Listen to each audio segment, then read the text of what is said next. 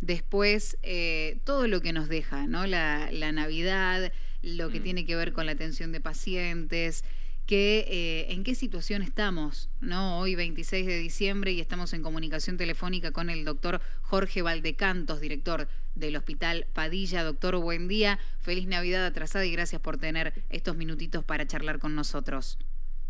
Bueno, buenos días, feliz Navidad Carlos, feliz Navidad Naomi, ¿cómo están ustedes? Y felicidades a toda la audiencia. Gracias, gracias por tener el, eh, como siempre, la amabilidad de charlar con nosotros. Bueno, estuvo escuchando ahí minutitos antes que nuestros oyentes nos van avisando de algunos siniestros viales, de accidentes y queremos saber cómo quedamos después de la Navidad. Bueno, la verdad es que ayer estuvimos todo el fin de semana largo. Para nosotros fue como un fin de semana largo porque hubo un asueto acá en la parte pública el viernes y por lo tanto lo tomamos como tal. Entonces asumimos que eh, dejamos la guardia preparada con las personas que tenían que trabajar en, este, en esos días.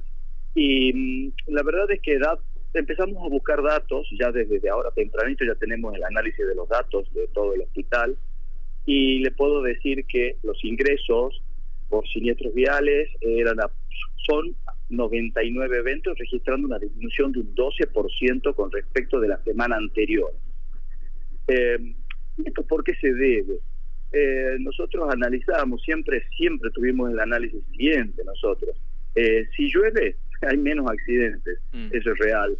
Y probablemente, yo quiero creer que ha sido por un tema de comunicación, aunque también por ahí charlábamos, que es que la gente, durante el fin de semana este y la, fiesta de Navidad, eh, no tenía tanto dinero, no compró tanto alcohol, para decirlo de alguna manera, y tampoco compró pirotecnia. Por lo tanto, eso también puede haber repercutido en la disminución de los casos que tuvimos ¿no? durante el fin de semana.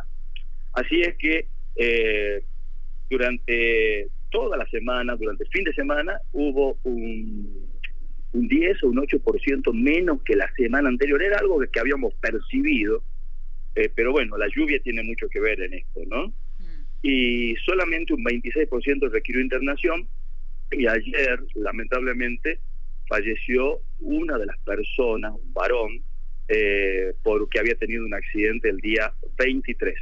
Así que, bueno, lamentablemente estas son las situaciones, estos son los registros que tenemos nosotros acá en el hospital, lo cual también habla solamente, perdón, de una pequeña parte, porque el Hospital Padilla solamente es un, uno de los actores del sistema provincial de salud y sé que hubo guardias en todo el resto de los hospitales, sobre todo los hospitales grandes, tanto en la capital como en el interior, que también asistieron. Es verdad que nosotros tenemos esta, eh, digamos así, tarea de tratar los graves, sobre todo graves, porque cuando hay un golpe en la cabeza es grave. Un poco lo que estaba describiendo ahí el amigo de ustedes, el Mocho, eh, eso que voló, que se golpeó la cabeza, que ha sido feo. Bueno, esas son cosas que probablemente ya irá el 107 o estará yendo y serán probablemente lo tengamos acá, ¿no? En el hospital.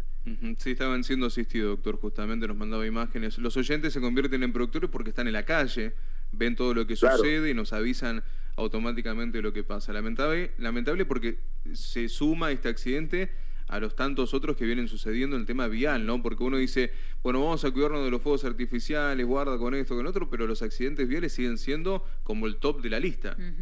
Y sí, porque la verdad es que todo tiene que ver con la velocidad con la que vivimos, con la, a veces no tener la prudencia o salir tarde, apurados, porque esto seguramente debe haber sido así. Estadísticamente hablando, nosotros registramos acá en el hospital los días de, de horarios de comienzo laboral y al final del trabajo, durante los días de semana, son los picos que se producen en siniestros viales. Entonces, y bueno, porque la gente sale apurada a llegar a su lugar de trabajo, eh, pero bueno, estas son cosas que tenemos que repensar, vivimos acelerados, mm. bueno, son épocas de crisis, son épocas difíciles, eh, pero bueno, tendremos que tratar de, bajar un cambio, como dicen por ahí. Sí, sí. Doctor, ¿y las lluvias complicaron también la situación más allá de, aprovechando la lluvia por un lado hizo que la gente no use tanto fuego artificial y que se disminuyeran los accidentes, pero la lluvia en sí, ¿trajo algún accidentado? No, a nosotros no tanto. La verdad es que no hemos tenido que lamentar ninguna consecuencia por la lluvia, eh, así en la presencia o, en la venida de algún paciente, para decirlo de alguna manera, de una persona acá al hospital como consecuencia de la lluvia. ¿no? No, no, no, nosotros no lo hemos tenido, no tenemos registro específicamente de esto. Y después la verdad es que cada vez que llueve, acá en la guardia se dice, bueno, es tranquila. Y es un poco lo que reflejó este fin de semana eh, de Navidad. Más tranquilo, más este, más en paz. Quizá la lluvia trajo un poco de paz. Y bueno, esos son nuestros números, ¿no? Yo creo, quiero creer además que, a ver, con ustedes durante todo este año, casi, yo no recuerdo fin de semana que no hayamos hablado con alguno de los medios, me refiero a todo su equipo de comunicación permanentemente.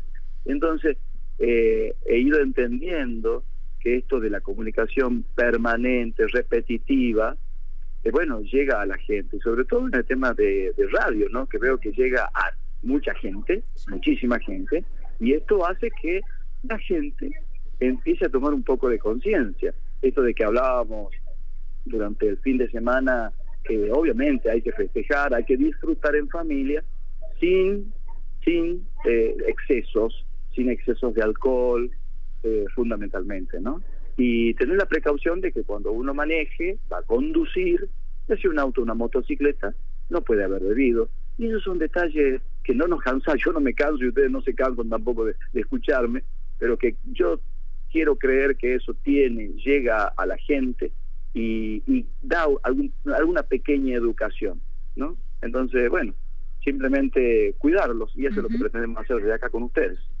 Doctor, justamente hoy mm. cuando abríamos el programa con Carlitos hacíamos mención de esto. Decía, bueno, nos queda esta semana hasta llegar a Año Nuevo para generar conciencia, renovar todos los consejos, todas las recomendaciones, por más que uno sea pesado a veces, hay que instalarlo, ¿no? Hay que charlarlo.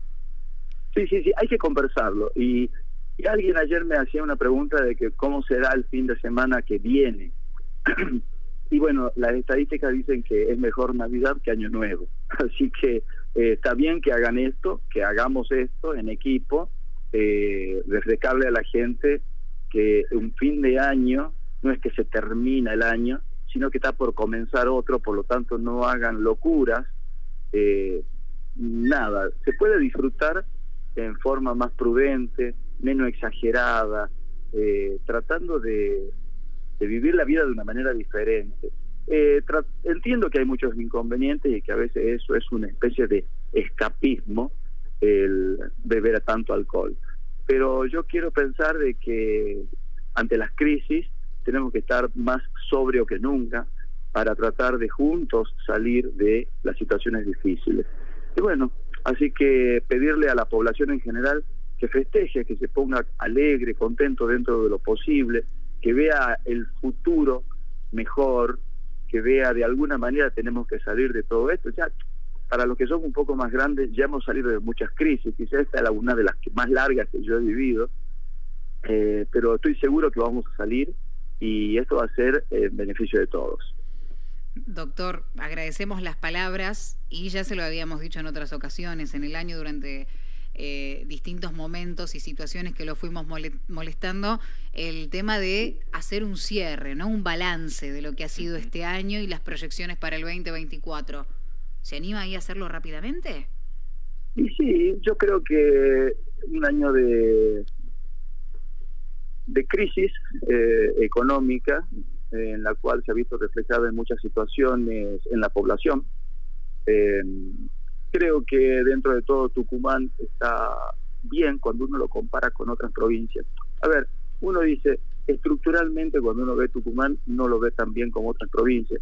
Y yo lo veo desde el punto de vista de la salud. Y la verdad es que tener eh, un sistema provincial de salud que te pueda contener, que tiene fallas como todo, porque es perfectible, pero que uno pueda llegar en una situación de extrema crisis, como puede ser un infarto, un accidente cerebrovascular, un accidente de tránsito, siniestro vial, y que puedan darte la posibilidad de pelearla, de seguir viviendo, y eso que es costosísimo y que el Estado lo tenga, Bueno, tenemos que dar gracias a Dios porque se invirtieron en cosas que parecieran ser, que no se ven, no son tan lindas como estadios o calles, que también se deberían invertir. Yo no digo que no se inviertan en eso, pero con poco dinero uno tiene que por ahí tener que, que discernir y, elegir en qué invertir. Nosotros la verdad es que aquí hablábamos del tema de los insumos, yo hablé muchas veces durante el año del tema de insumos y tengo que decir que el sistema provincial de salud tiene, o sea, tanto el Hospital Padilla y sé que los otros hospitales tienen insumos. Quizás a veces las restricciones de algunos insumos específicos está dando está dado porque algún proveedor ya no lo tiene o el importador ya no lo tiene. Pero la capacidad de negociación que tiene el Estado provincial con proveedores, imagínense ustedes, eh, se puede negociar y bastante bien en el sentido de obtener precios más bajos y de tener productos que son necesarios para la vida. Hay pequeñas fallas de detalle, pero bueno, en reglas en general uno tiene asegurada, entre comillas, por pronto por la hora durante un tiempo, porque esto es tan volátil, eh, el tema de la salud. Y luchar y pensar juntos que podemos salir de esta crisis, porque la verdad es que hay personas muy buenas conduciendo este tema en salud, y bueno, proyectar juntos, y quizás a los que les toque hacer sus otras áreas, y bueno, seguramente la van a hacer de la misma manera que está haciendo la parte de salud. No se olviden que el tema de salud es una construcción en general que viene de hace años, ¿no? Y esto se nota, ha dado una base muy alta eh, de calidad, yo creo que es percibida por mucha gente, y bueno, habrá que seguir conservándola, de nosotros depende. Yo espero que todo esto vaya mejor, eh, esa es la proyección, tenemos que pensar en algo optimista y positivo, pero también tiene que estar las personas que nos rodean, la sociedad en general, pensando en que se puede salir. Y así como yo leía los otros días en, un diario, a veces lo decimos acá en, el hospital, eh, pensábamos cuando tuvimos que hacer la batalla de Tucumán, en realidad fue un grupo de generales que estaban acá, eran poquitos, y el resto fue la población de Tucumán. Así que instar a la población de Tucumán a pues, nuevamente dar la batalla de Tucumán en el sentido de que nosotros podemos conservar nuestra idiosincrasia, nuestra forma de pensar, nuestra forma de decir, hasta nuestra técnica, nuestro lenguaje que es diferente a otras provincias y sentirnos orgullosos de lo que tenemos y con eso avanzar para seguir mejorando. Nadie va a hacer nada por nosotros que no nos corresponda hacer a nosotros. Así que ese sería el mensaje para el futuro. Juntos, avanzar en positivo.